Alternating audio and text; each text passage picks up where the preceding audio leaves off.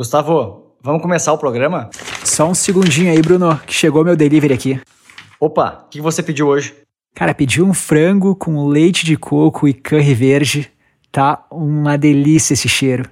Bah, parece uma delícia mesmo. Então faz o seguinte, ó, vai tocando a abertura aí que eu já volto.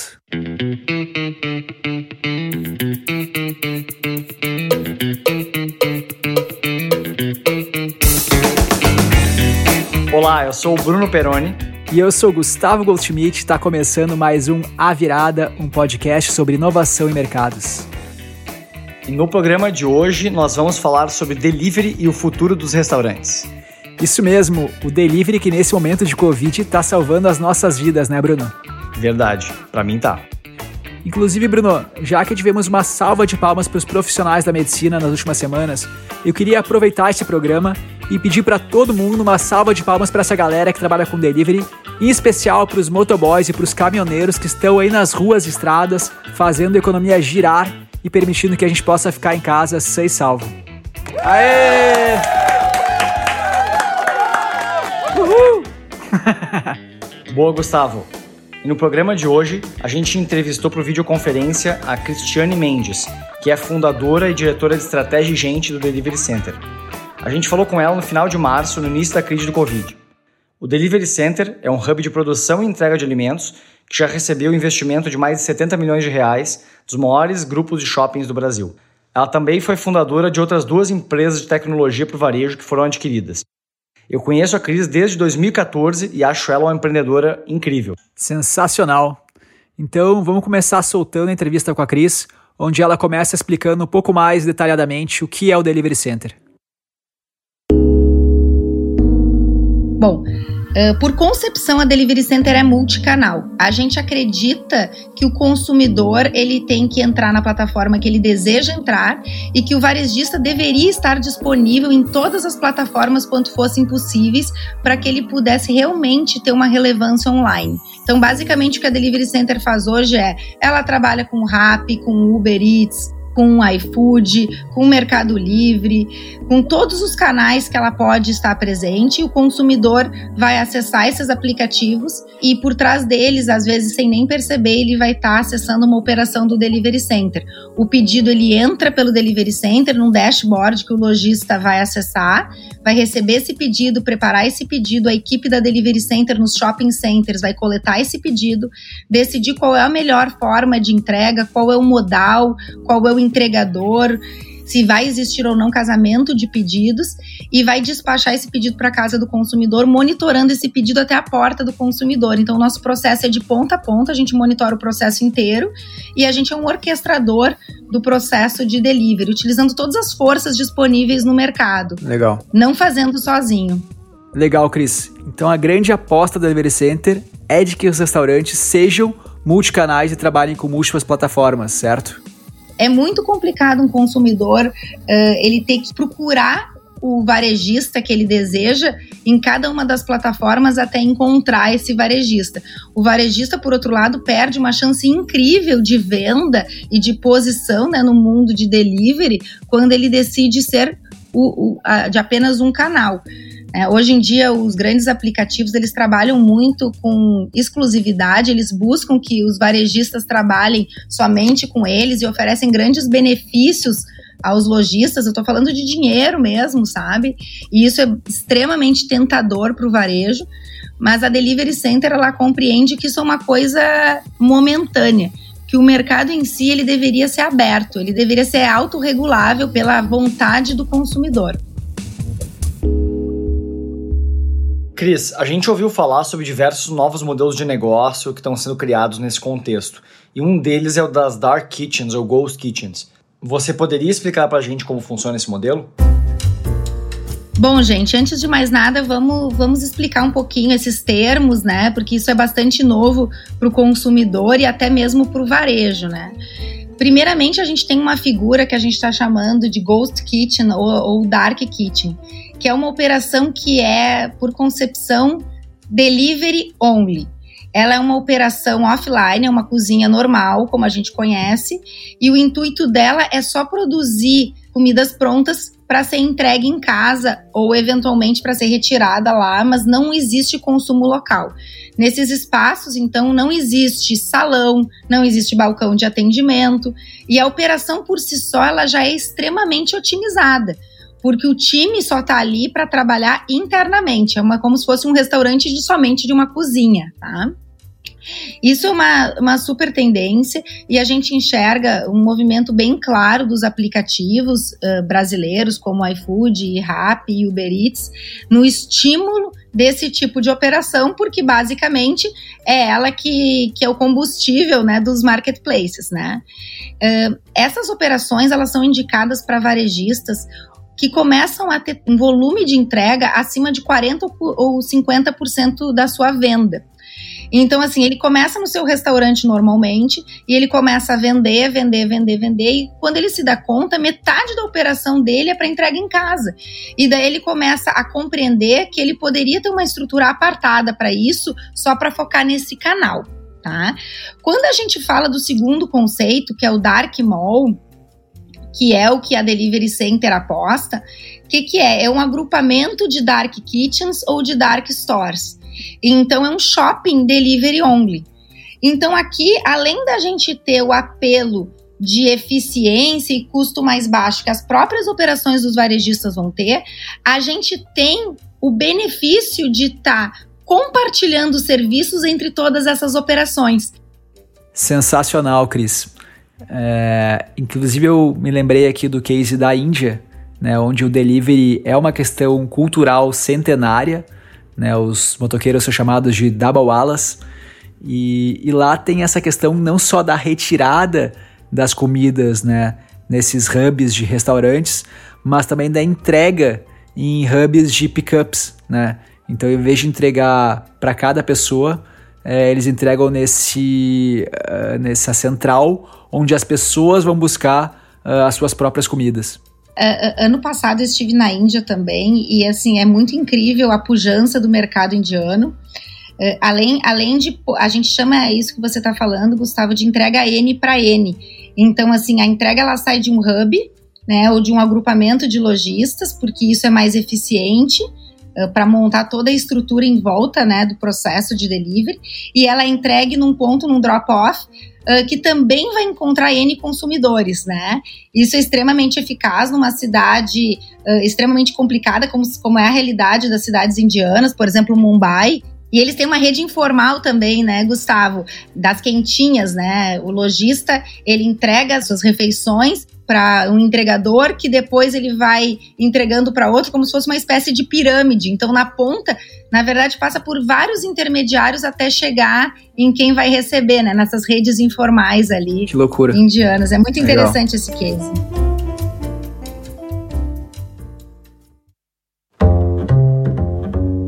Outro modelo que tem ganhado espaço é o de restaurantes virtuais, onde mais de uma marca opera dentro de uma mesma cozinha, produzindo muitas vezes comidas diferentes. Cris, como é que funciona esse modelo e eu queria saber se ele já está funcionando no Brasil. Sim, isso já é uma realidade no Brasil.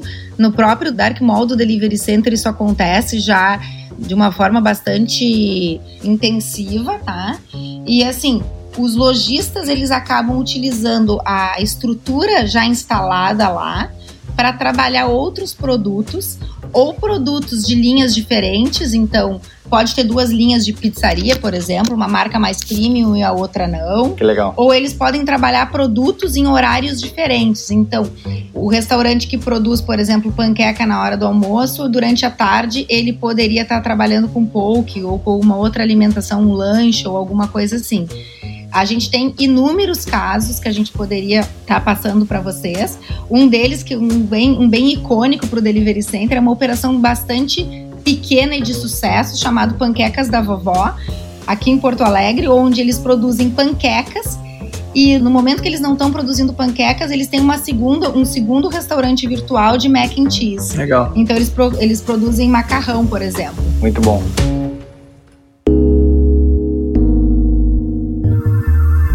Mudando um pouco de assunto, Cris, a gente falou muito sobre as novas oportunidades para o mercado de restaurantes, mas eu li e ouvi de alguns donos de restaurantes sobre os desafios do delivery. De um lado, existe um aperto das margens pelas taxas e promoções das plataformas, um crescimento da competição, porque os restaurantes estão todos ali nesse catálogo gigante onde tem dezenas de milhares de restaurantes. Mas por outro lado, a gente vê que essas plataformas são uma vitrine gigantesca para os empreendedores, né? E muitos relatam aí que dobram o faturamento quando entram numa plataforma dessas.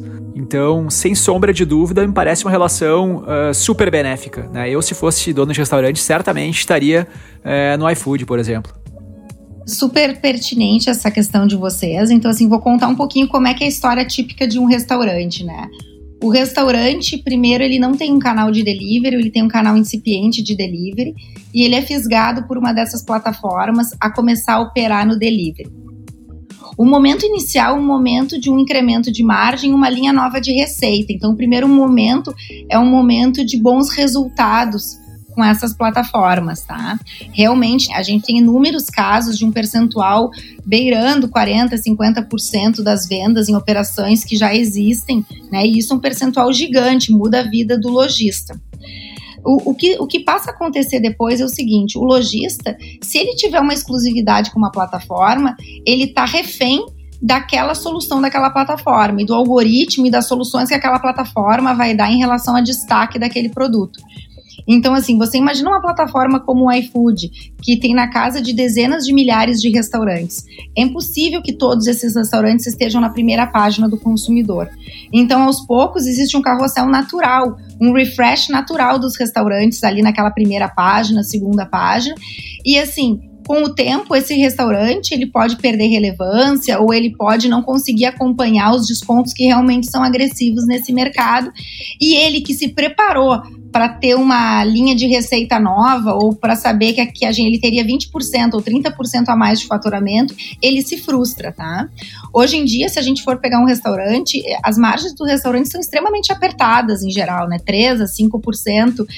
Legal. Até uma, uma coisa que eu fico pensando, né, quando eu vejo essa competição e essas margens mais apertadas, aí me parece que o modelo realmente de Ghost Kitchen acaba sendo super benéfico, porque numa competição ali por margem, quando tu não tem que ter o storefront ali, né, tu não precisa estar num aluguel super caro, né, tu pode entregar no Itaim, não estando no Itaim, estando próximo, mas num bairro muito mais barato, por exemplo, falando aqui de São Paulo, né? Não tem que ter todo aquele espaço vazio para as pessoas sentarem, tu não precisa ter necessariamente garçons para atender. Então tu consegue de fato ter um custo mais baixo e consegue ser competitivo. Então acho que um restaurante que acaba sendo dark only ou ghost only, ele acaba tendo uma vantagem. E claro, se ele conseguir ainda ter outras marcas, né, atendendo com a mesma infraestrutura de restaurante, mas vendendo produtos diferentes, que atendam demandas do dia diferente e tal, como falou, né, o caso da Panquecas da Vovó, se não me engano, né, que faz também massa e tal é, também acaba otimizando a estrutura de custos e torna ele mais competitivo. Sim, eu tenho até um case que o lojista me autorizou a, a, a mostrar para vocês. A gente tem uma operação no nosso Dark Mall, né? Uma cozinha do Black Beef, que é uma hamburgueria. Ela tem operações em shoppings e em dark kitchens lá dentro do delivery center. Para vocês terem noção, a operação dela no shopping tem 107 metros quadrados, a do Delivery Center tem 33 metros quadrados, né? Nossa. Eles têm uma redução de folha na operação do Delivery Center uh, de 50%. E eles têm um terço do custo do, do, que eles teriam em relação a, um, a, uma operação no shopping. Na operação de shopping, eles têm que ter posições como caixa, gerente, o atendimento no balcão, que na situação do delivery center ele não tem. Cris, uh, e em paralelo a gente vê o movimento de alguns restaurantes aí tentando ter o seu aplicativo próprio. Né? Tem até o case aí de uma empresa chamada Delivery Direto, do meu amigo Alan, né, que foi vendida para a Local Web no ano passado, que oferece esse tipo de solução. Como você enxerga, por exemplo, essa alternativa? A gente enxerga os restaurantes tendo as suas, as suas soluções internas de delivery, seja elas por telefone ou por aplicativo. Uh, talvez isso seja importante para um cliente de recorrência, como você mesmo citou, mas a, a, gente entende que o lojista ele não, talvez não tenha a real dimensão de o quanto onerosa é a estrutura que existe por trás de uma solução própria de canal em relação à aquisição de usuários, à manutenção deles, e assim é bastante desafiador mesmo, sabe? O lojista ele tem que sair da posição dele, né, de produzir o alimento para uma posição de fazer marketing, de estar disponível, e assim, eu realmente sou um pouco cética em relação a isso, porque realmente é muito difícil que uma operação de um lojista independente vá conseguir competir com uma força e uma pujança de uma Rappi e de um iFood. Claro. É meio claro. natural que o consumidor, quando ele vai buscar uma opção, ele vá dentro desses shoppings virtuais buscar a sua solução. Então, eu acho que é interessante para o lojista como um apoio. É, essa questão do hábito aí é bem importante, né? Eu, por exemplo, não lembro a última vez que eu guardei aí um imã de geladeira é, ou que eu baixei um aplicativo próprio de um restaurante para pedir comida. O consumidor ele não quer fricção, ele já fez o cadastro numa plataforma, ele ele está acostumado, ele já tem um meio de pagamento atrelado ali. Cada vez que a gente tiver que empurrar o consumidor a refazer um cadastro, a dar o um endereço de novo por telefone, a ter que guardar qual, como é que ele vai entrar. Ah, deixa eu guardar aqui esse folhetinho em algum lugar, ou esse imã de geladeira. Isso tudo causa fricção, sabe, no delivery.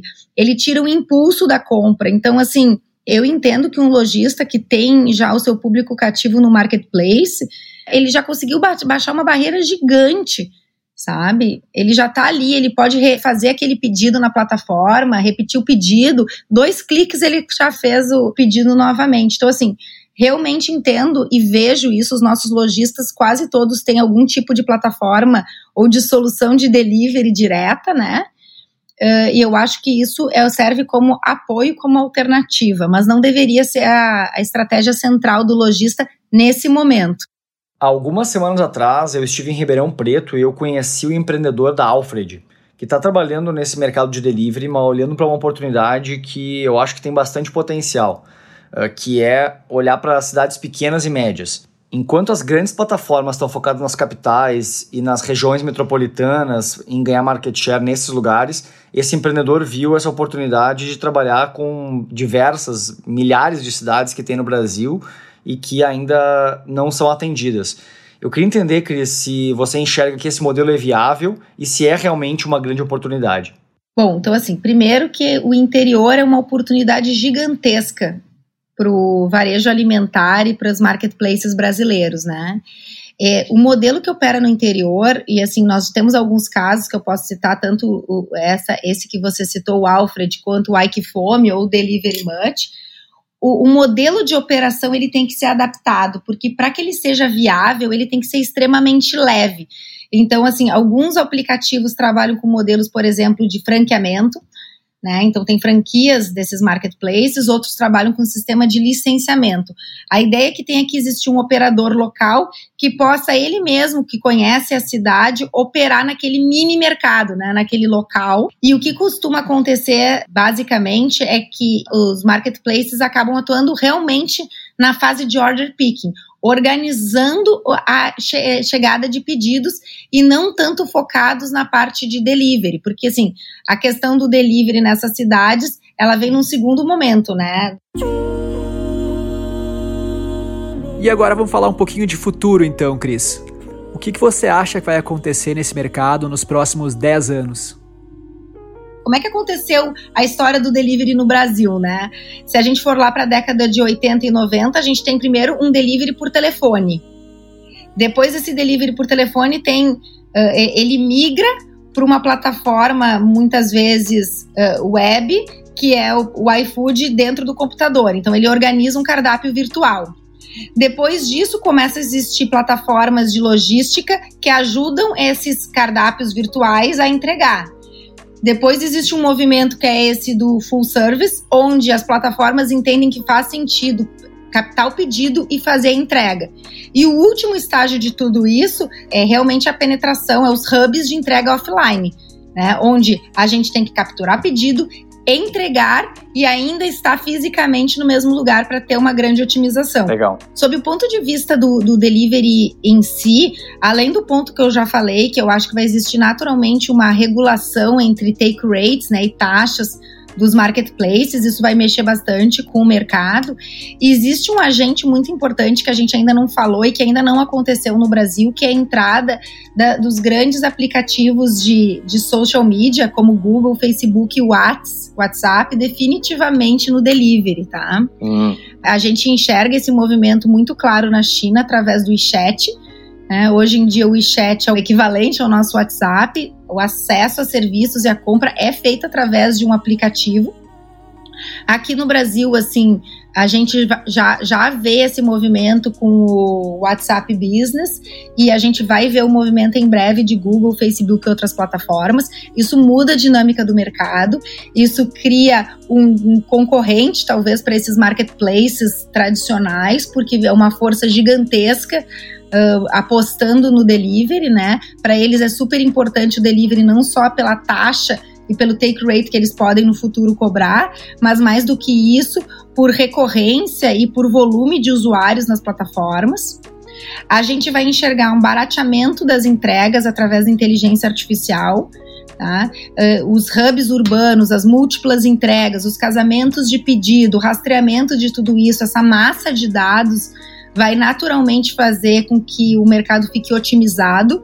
O barateamento dessa entrega, ou talvez nem só o barateamento, mas só a estabilização, a melhora né, do preço através da divisão para vários varejistas da mesma entrega, vai fazer com que se estimule a entrega ainda mais. Tá? A verticalização também é um movimento importante. A gente já enxerga o iFood trabalhando, né, com plataforma como o Loop, né, que é uma plataforma que ele claro. que é, tem a marca dele. A gente enxerga na Índia uma Swig também tendo, sendo dona de cozinha e criando as suas marcas próprias. Então existe uma verticalização e as cozinhas que a gente chama de white label, né, que são cozinhas genéricas que atendem a esses marketplaces. Como a gente está gravando aqui no auge da crise do, do Covid-19, do coronavírus, né? Eu queria entender de ti, Cris, eh, como você acha que, que essa questão está impactando o comportamento das pessoas em relação ao delivery? Eu falei com alguns donos de restaurantes e eles já me informaram que o atendimento de balcão, né, nos lugares que não fecharam, caiu 50% a 80% e o movimento de delivery não aumentou na mesma proporção, aumentou mais ou menos 15% a 20%. Eu queria entender a sua opinião, Cris, sobre como vai ser o efeito desse evento no comportamento das pessoas em relação ao delivery. Bom, primeiro, para falar desse assunto, a gente precisa dizer explicitamente que dia é hoje, porque a cada dia tudo pode mudar, né? Então, hoje, em 18 de março, claro. no Brasil, assim, as cidades, ou pelo menos as cidades que o Delivery Center atua, todas elas estão decretando a diminuição do tempo de abertura de shopping centers e de restaurantes, restaurantes operando com uma carga menor, né, podendo ocupar em torno de 30% das mesas, no caso do Rio de Janeiro. Então, assim, é uma realidade bastante desafiadora para restaurantes e lojistas.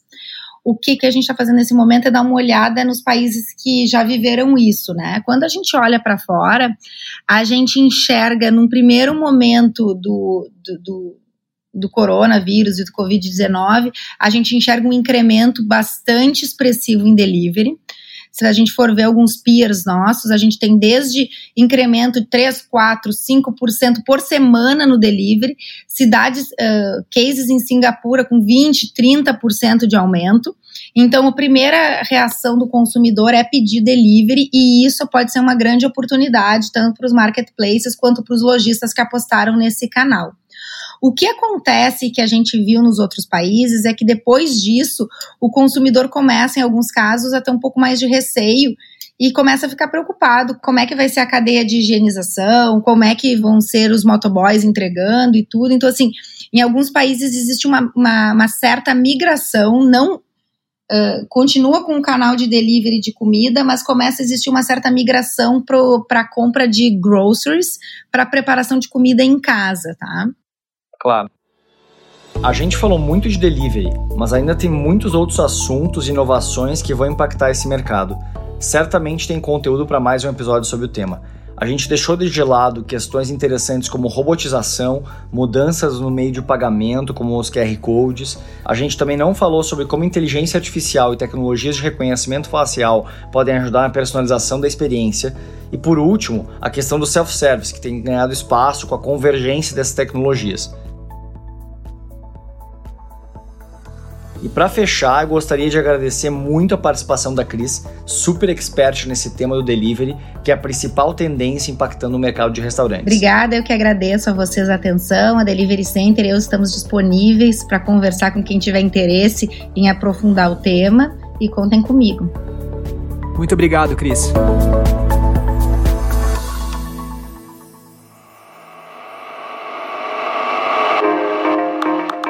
E se você gostou desse episódio, não deixe de dar um subscribe, assinar ou se inscrever na sua plataforma de podcasts favoritas e nos seguir nas redes sociais, no LinkedIn ou no Instagram em @aviradapodcast. Muito obrigado pela audiência e até a próxima quarta-feira. Tchau!